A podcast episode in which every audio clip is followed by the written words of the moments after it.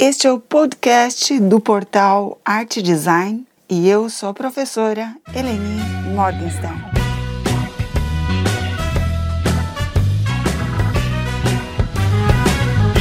O título de hoje nos traz uma indagação. Quem disse que isso é design? Muitas vezes, diante de determinados produtos de arte ou de design, expressamos indignados. Quem disse que isso é arte? Quem disse que isso é design? A arte e o design congregam um mesmo campo denominado campo artístico, sendo entendido por boa parte da sociedade como produções ditas criativas executadas por seres especiais, chamados gênios talentosos. Por congregarem o mesmo campo, artistas e designers produzem e seu trabalho é certificado pelos integrantes do próprio campo, ou seja, críticos, galeristas, marchands, professores de arte ou design.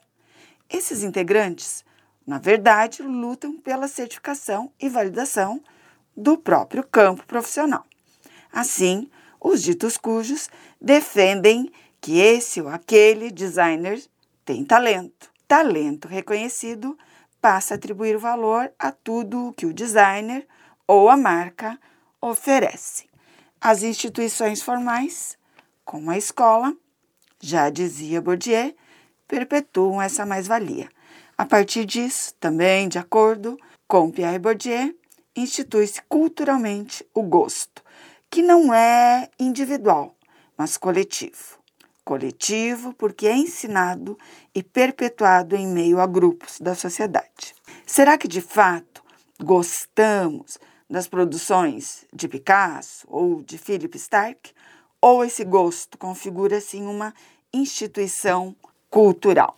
Janet Wolff, em seu livro A Produção Social da Arte, de 1982, argumenta que a arte é um produto social sendo que as sociedades, a partir de interesses específicos, definem o que será ou não considerado arte.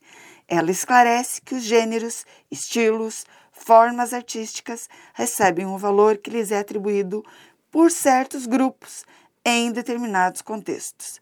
Gosto de usar com meus estudantes o exemplo de um Dali, que no contexto de uma tribo indígena sem contato social não teria o valor atribuído em um leilão de arte. O professor e teórico do design Alberto Sipniuk, em seu livro Design, o livro dos porquês, de 2014, destaca que tentar compreender as práticas, ou seja, as produções do campo do design, fora da sua situação histórica concreta, é idealismo, desvio para a metafísica. Ele defende a análise histórica, social do design, que se baseia no todo, não apenas no objeto de design ou no seu criador, mas na sociedade, no grupo social ao qual ele pertence, nos movimentos ideológicos e coletivos que o precedem e que o formaram e que lutam politicamente entre si em busca de legitimação. Finalizamos com a mesma indagação feita no início. Quem disse que isso é design? Bem, se aplicarmos uma perspectiva de consideração social, entendemos que os valores das produções de arte ou design são atribuídos pelos grupos sociais em meio a situações históricas específicas, posicionamentos geográficos situados e instituições culturais perpetuadas em meio ao campo.